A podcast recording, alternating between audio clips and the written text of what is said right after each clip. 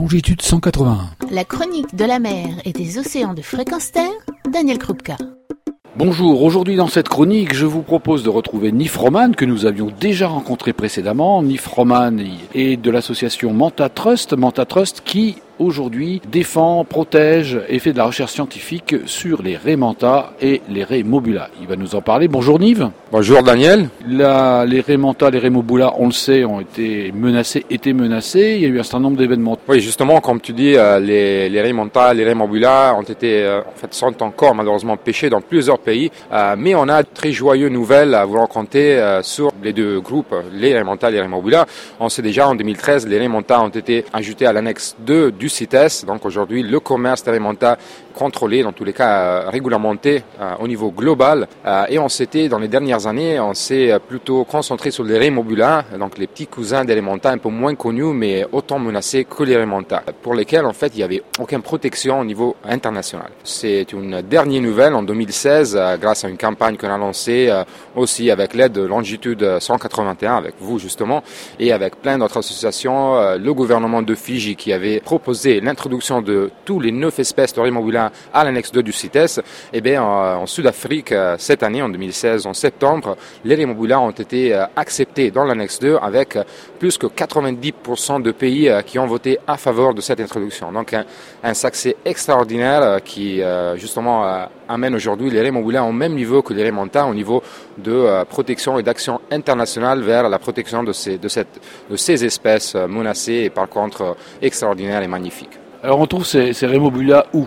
On les trouve euh, partout dans le monde. C'est des animaux euh, qui ont un peu la même distribution que les rémontas, mais euh, qui qu'on trouve aussi dans les mers un peu plus froides. C'est des animaux pélagiques et que par exemple on retrouve même chez nous en Méditerranée, où il y a une espèce de, de mobula très particulière, la mobula mobula, une des premiers qui a été en fait décrit, de laquelle on connaît encore très très peu. On sait qu'elle est, elle est pêchée dans la Méditerranée, par exemple sur Gaza, donc sur la côte de la Méditerranée plusieurs pays. On sait que la pêche à la mobula ça se passe aussi dans des pays euh, de l'Afrique, de l'Afrique méditerranée et de l'Afrique atlantique. Et donc euh, là, l'intérêt maintenant a vraiment commencé une campagne d'études euh, sur ces neuf espèces, peut-être il y en a plus, peut-être il y en a moins. En fait, même la classification de ces espèces est encore en train d'être revue par des scientifiques. Les études génétiques sont encore très très limitées, c'est-à-dire qu'en fait, on a encore beaucoup beaucoup à apprendre par rapport à cette espèce. On a beaucoup à apprendre par rapport aux menaces de cette espèce, où la pêche se passe, où ces animaux sont distribués et leur migration, par exemple. Est-ce que c'est montas des animaux qui ont une euh, distribution euh, régionale ou est-ce que c'est des animaux qui font des grandes migrations? Par exemple, un des nouveaux découvertes au niveau scientifique par rapport aux Rimboula, c'est le fait que, en fait, ils font des assez importantes migrations. On a euh, suivi des Rimboula pendant plus que 3000 km de migration et on a découvert que c'est des animaux qui descendent à très grande profondeur, jusqu'à 2000 mètres de profondeur à une vitesse de 30 km par heure. Euh, en fait, ça a sorti être l'animal, euh, le poisson, avec euh, la vitesse de plongée plus importante parmi tous les animaux de la planète. Alors sur le Raymanta aussi, des nouvelles scientifiques, je crois, non? C'est juste un an qu'on a commencé à collaborer avec euh, le National Geographic euh, euh, pour installer sur ces animaux des, des appareils vidéo, des caméras en fait. C'est une technologie nouvelle que le National Geographic a, a développée et qui nous a donné à utilisation pour les remontas, euh, remobilas c'est un peu compliqué, mais pour l'instant on fait ça sur les remontas. Et euh, le but en fait c'est de suivre, pouvoir en fait observer qu'est-ce que ces animaux font une fois qu'ils descendent en profondeur. On peut les observer en plongée, on peut les observer à la surface, mais euh, de nouveau c'est des animaux qui utilisent aussi les, le grand profondeur. Et, mais par contre on ne sait pas exactement qu'est-ce qu'ils font. La seule manière c'est de pouvoir vraiment les observer à travers justement des appareils vidéo. Et donc on est parti euh, au Socorro, au Mexique et aussi aux Maldives pour installer ces appareils sur les.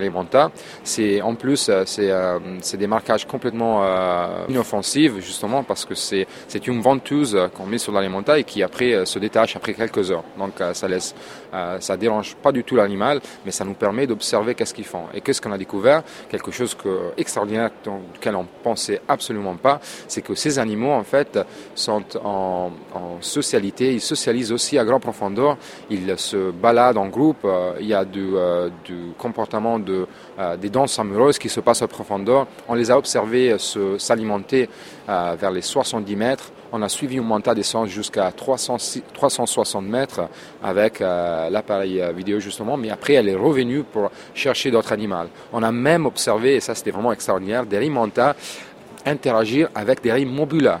Euh, donc une monta qui a commencé à suivre un groupe de cinq euh, Mobula japanica qui sont assez rares en fait, ça c'était aux Maldives. Voilà, il y a même de l'interaction entre différentes espèces qui est quelque chose de vraiment extraordinaire. Qu'est-ce qu'on fait pour la suite alors maintenant dans ces programmes-là?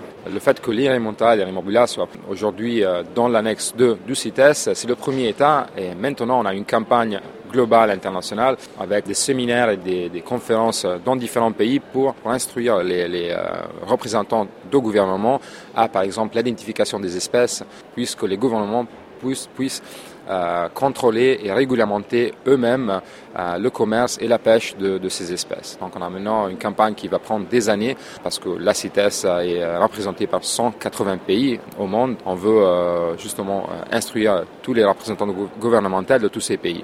La recherche scientifique aussi, naturellement, donc, parce qu'il y a encore beaucoup, beaucoup à découvrir par rapport à, aux migrations de ces animaux, de alimentation par exemple, donc avec des études de marquage de nouveau, de critères CAM, ces, ces appareils, euh, ces caméras qu'on met sur les animaux, et naturellement des études génétiques pour mieux apprendre, par exemple, la classification, euh, l'évolution des immobiliers. On va vous suivre alors euh, Mantatrust sur votre site, mantatrust.org, et puis on te donne rendez-vous l'année prochaine, NIF, pour faire encore un point. J'espère bien, et naturellement suivez-nous aussi sur le site de Longitude, qui est notre représentant dans le public francophone. Donc tout le matériel, toutes les informations, les nouveautés, vous trouverez en français sur le site de Longitude. Merci beaucoup. Merci, merci à toi Daniel. Retrouvez et podcastez cette chronique sur notre site fréquenceterre.com.